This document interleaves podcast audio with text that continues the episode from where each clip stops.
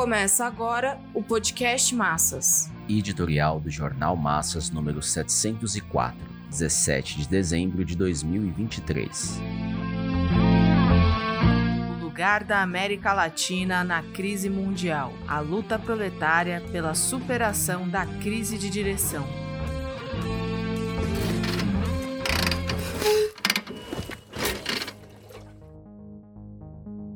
A eleição do ultradireitista Javier Milei na Argentina e a retomada da Venezuela de retirar Esquibo do controle da Guiana emergiram como dois conflitos que refletem e impulsionam a crise por que passa a América Latina. O Brasil ainda se ressente da tentativa de golpe de Estado organizada pela ultradireita, chefiada pelo ex-presidente Jair Bolsonaro. No Chile, afunda o governo da esquerda democrática que se propôs a reformar o Estado por meio de uma constituinte e afastar as forças pró-pinochetistas do comando do país. A burguesia peruana, para afirmar o governo nascido de um golpe, teve de esmagar a rebelião das massas. O retorno do MAS na Bolívia, depois da queda do governo Evo Morales, não logrou impulsionar a economia, fortalecer as bases do indigenismo reformista e seu governo vive sobressaltado pelas divisões em suas próprias fileiras. A passagem do poder do Estado na Colômbia para a esquerda democratizante não resultou em nenhuma mudança significativa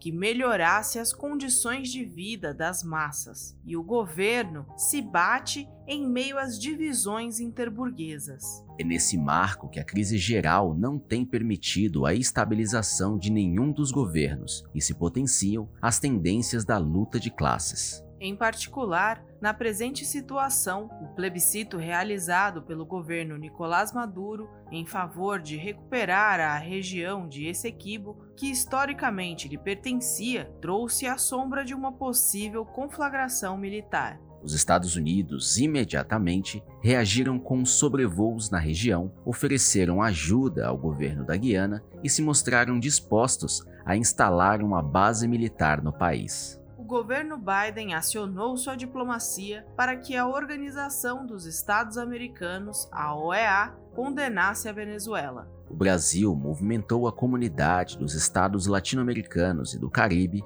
para tomar a frente das negociações de forma a não condenar nem defender a Venezuela realizou-se o primeiro encontro em que se arrefeceu a retórica do confronto, mas não se achou uma solução. Os Estados Unidos estão com o controle das reservas marítimas de petróleo localizadas nas proximidades de Essequibo. O que significa que o conflito não se limita à Venezuela e Guiana. O imperialismo, que desde a constituição do governo de Hugo Chávez procurou derrubar o regime nacionalista, justamente por estar de posse de uma das maiores reservas do mundo e estatizar a indústria petrolífera, logo deu seus sinais bélicos diante da reivindicação da Venezuela. Não se sabe ainda qual será o alcance do plebiscito do ponto de vista prático, mas se sabe que foi reaberto um antigo conflito de fronteiras que, se desenvolvido, conduz à guerra. Aí estão presentes os interesses do imperialismo norte-americano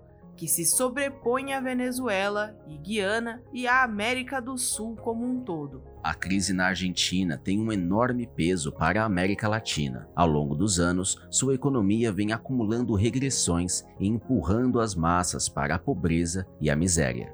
As primeiras medidas de Milley consistem em ataque direto aos trabalhadores e em proteção ao capital financeiro. Diante da possibilidade do polo operário reagir e a resposta das massas se chocar com o governo logo de início, a ministra de Segurança, Patrícia Bullrich, emitiu um protocolo para a manutenção da ordem pública, que proíbe as manifestações já está explícita a ditadura de Milley. Um regime de força é a única condição para impor as contrarreformas antioperárias e antinacionais. Na Europa, a guerra na Ucrânia permanece no impasse. O fracasso da contraofensiva de Zelensky reforçou as posições conquistadas pela Rússia. Em contrapartida, a autorização para as tratativas de incorporação da Ucrânia na União Europeia, bem como da Moldávia e da Geórgia, aprovada na reunião de Bruxelas, é sinal de recrudescimento da crise e da escalada militar. Na faixa de Gaza, o Estado sionista ignora a posição da ONU aprovada por imensa maioria, de cessar fogo. As manobras dos Estados Unidos para que o governo sionista de Israel diminua a intensidade do massacre dos palestinos e se coloque por uma perspectiva de solução, que seria aceitar a formação de um Estado palestino, visa a manter os governos árabes subordinados à estratégia de dominação norte-americana. As mobilizações massivas isolaram Israel e não permitiram o alinhamento da maioria das nações ao expansionismo colonialista da burguesia sionista. Os próprios analistas que servem ao imperialismo passaram a reconhecer que a liquidação do Hamas não será fácil exigirá o prolongamento da intervenção por muito tempo e a manutenção da matança dos civis em grande escala, que já atingiu em apenas dois meses de bombardeios, 18 mil palestinos, a maioria de mulheres e crianças. A manutenção da intervenção militar e a anexação da faixa de Gaza implicará avançar ainda mais no controle da Cisjordânia, o que dificultaria e provavelmente impossibilitaria aos Estados Unidos de sustentar os seus aliados árabes em torno a seus interesses gerais no Oriente Médio, que conta com a ofensiva da China na região. O movimento de massas mundial tende a refluir com o tempo, uma vez que suas direções não expressam o programa da autodeterminação e os métodos da luta de classes o Estado sionista e os Estados Unidos contam com o arrefecimento dos protestos que estão indicando o curso da luta dos explorados contra a dominação imperialista. A incorporação da América Latina à crise mundial é mais uma frente de conflito que, no momento, não interessa aos Estados Unidos mas a força dos acontecimentos está indicando que os governos democratizantes não encontram solução para a decomposição econômica e social e que vão cedendo lugar a governos fascistizantes, como é o caso de Milei. Tudo indica que a luta de classes na Argentina chamará a atenção dos explorados latino-americanos e, em particular, dos brasileiros. Emerge das condições objetivas dos impasses do capitalismo senil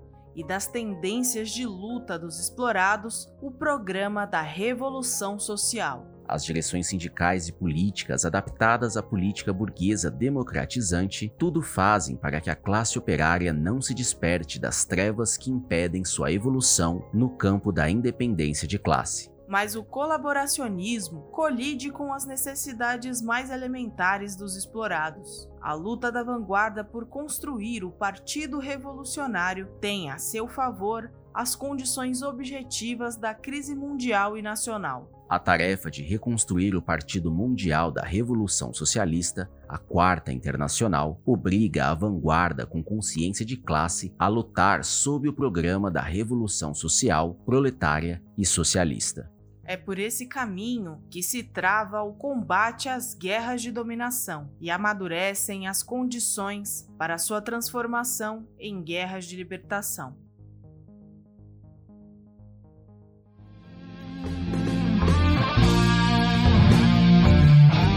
Esse podcast é apresentado pelo Partido Operário Revolucionário, membro do Comitê de Enlace pela Reconstrução da Quarta Internacional. Para mais informações, acesse pormassas.org.